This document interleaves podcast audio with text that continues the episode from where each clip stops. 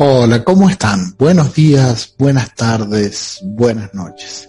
Hoy vamos a comentar el Evangelio del domingo 23 del tiempo ordinario, ciclo B. Este Evangelio es tomado de Marcos, capítulo 7, del 31 al 37. Este Evangelio nos va a narrar un milagro, un milagro donde Jesús hace oír y hace hablar con palabras del Evangelio a un sordo mudo. Entonces, eh, esto nos va a ayudar a poder escuchar la palabra del Señor y proclamarla a los demás. El Evangelio dice así. Se marchó de la región de Tiro y vino de nuevo por Sidón al mar de Galilea, atravesando la Decápolis. Le presentan un sordo que además hablaba con dificultad y le ruegan imponga las manos sobre él. Él, apartándolo de la gente, a solas, le metió los dedos en los oídos y con su saliva le tocó la lengua y levantando los ojos al cielo, dio un gemido y le dijo, Efatá, que quiere decir, ábrete. Se abrieron sus oídos y al instante se soltó la atadura de su lengua y hablaba correctamente.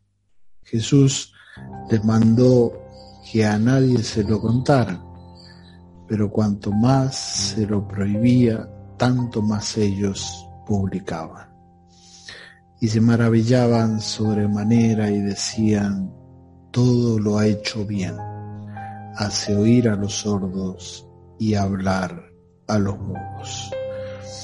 Este evangelio es la última parte de el relato del pan, Eh, como habíamos visto en los domingos anteriores, ¿no? Eh, comienza con el milagro de la multiplicación de los panes, después Jesús camina sobre las aguas del mar, después habla de la Eucaristía, es un nuevo mensaje eh, esto es muy importante por lo que va a pasar hoy día en el Evangelio. ¿eh? Es un nuevo mensaje que debe ser entendido con un nuevo oído y con una nueva lengua nosotros debemos proclamarlo.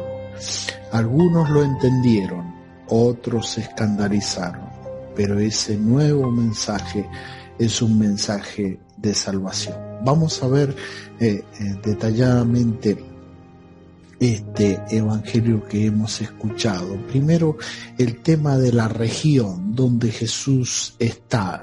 Se marchó de la región de Tiro y vino de nuevo por Sidón.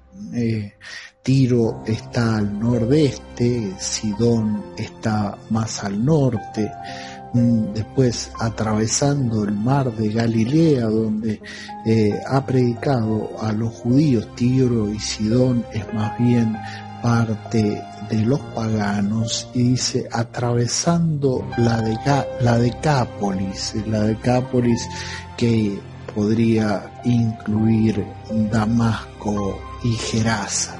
También parte de los paganos. Después de todo este recorrido, vamos a ver en Marcos cómo Jesús se dirige a Jerusalén a seguir predicando el Evangelio, la buena nueva a los judíos. Por eso es muy importante entender, entender que eh, Jesús no solo vino para los judíos, sino también para los paganos.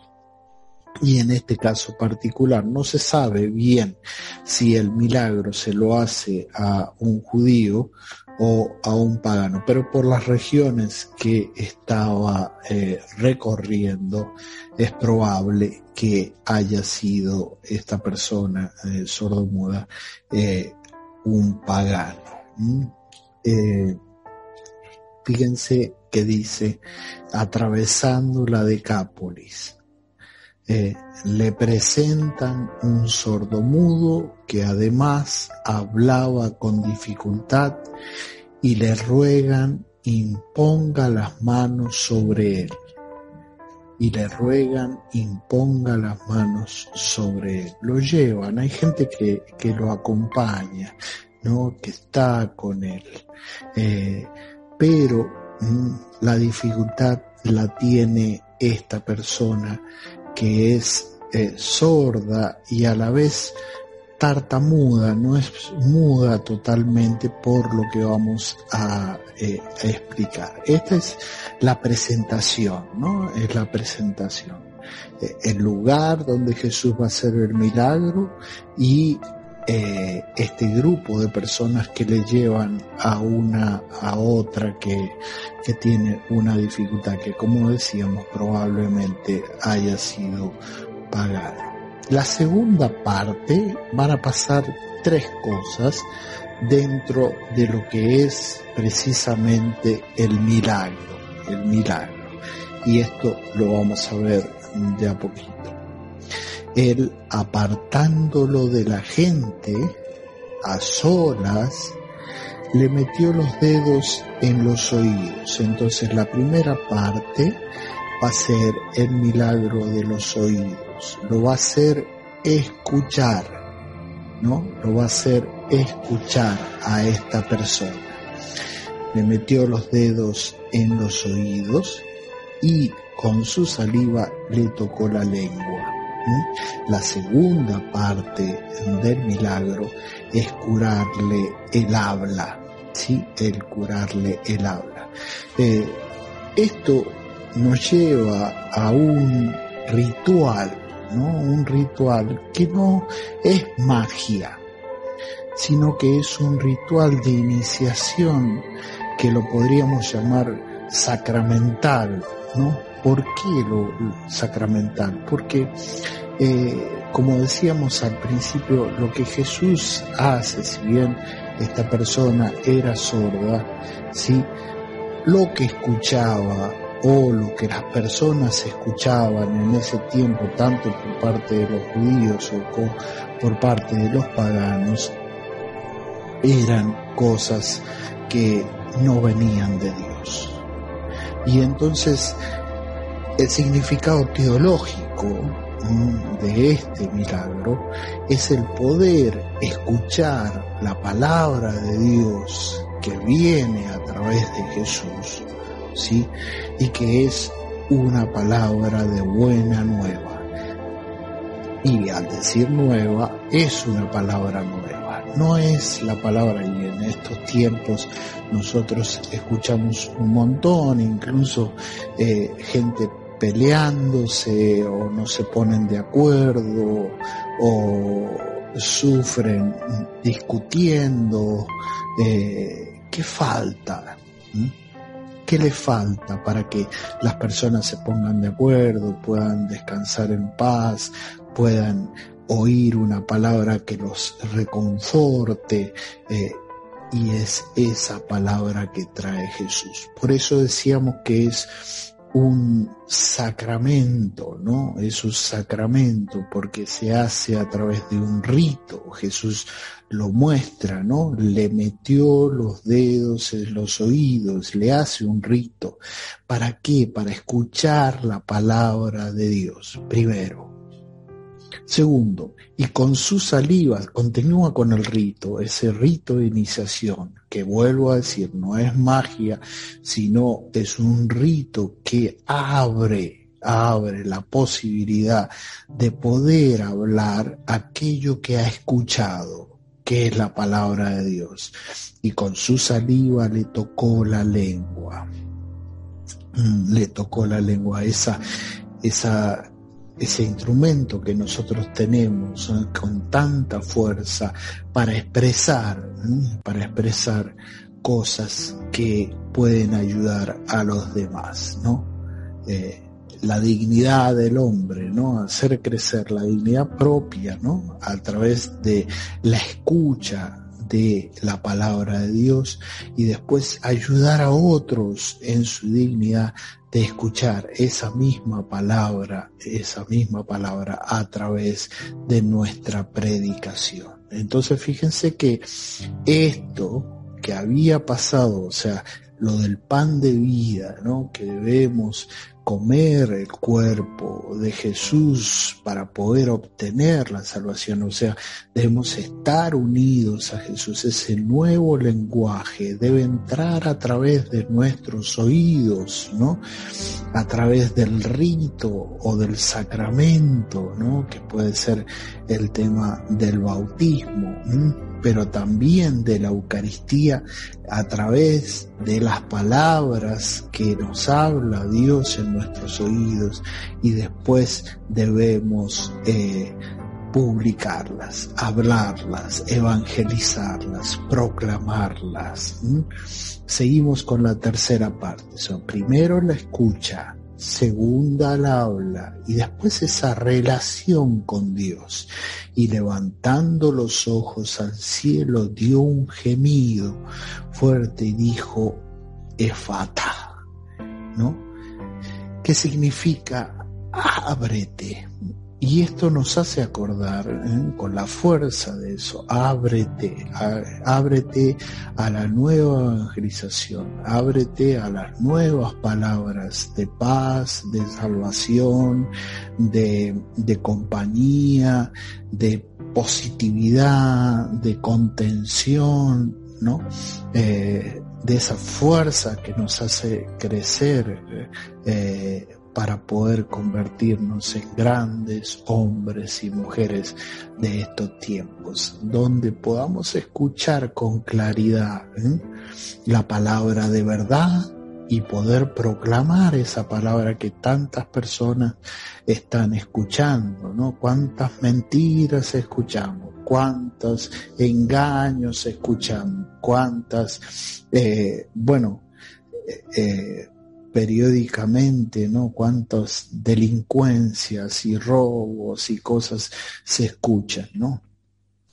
Y entonces Jesús trae otro mensaje. Es un mensaje nuevo que entra por nuestros oídos a través de un rito ¿no?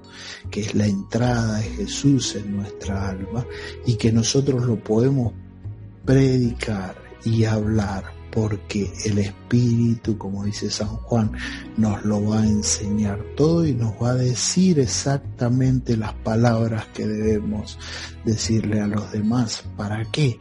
Para que también se sanen, para que también escuchen esas palabras de verdad.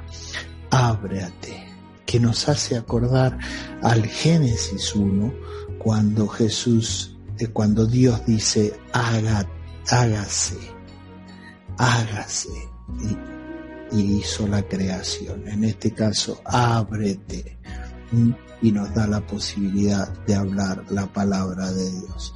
Se abrieron sus oídos y al instante se soltó la atadura de su lengua y hablaba correctamente después de nosotros en estos tiempos de la confusión de tantas palabras que por ahí no son claras, ¿eh? que no nos llevan a la verdad, que, que son muchas veces mentiras, ¿no?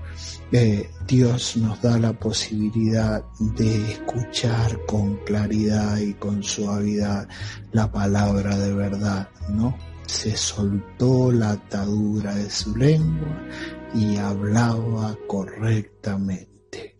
Por haber escuchado la palabra de Dios, podemos hablar correctamente, o sea, hablar aquellas palabras que las personas necesitan para poder curarse, para poder sanarse y para poder caminar en aquello que esperan alcanzar, que es la felicidad, el amor, y la concordia, ¿no? La unión entre todos nosotros.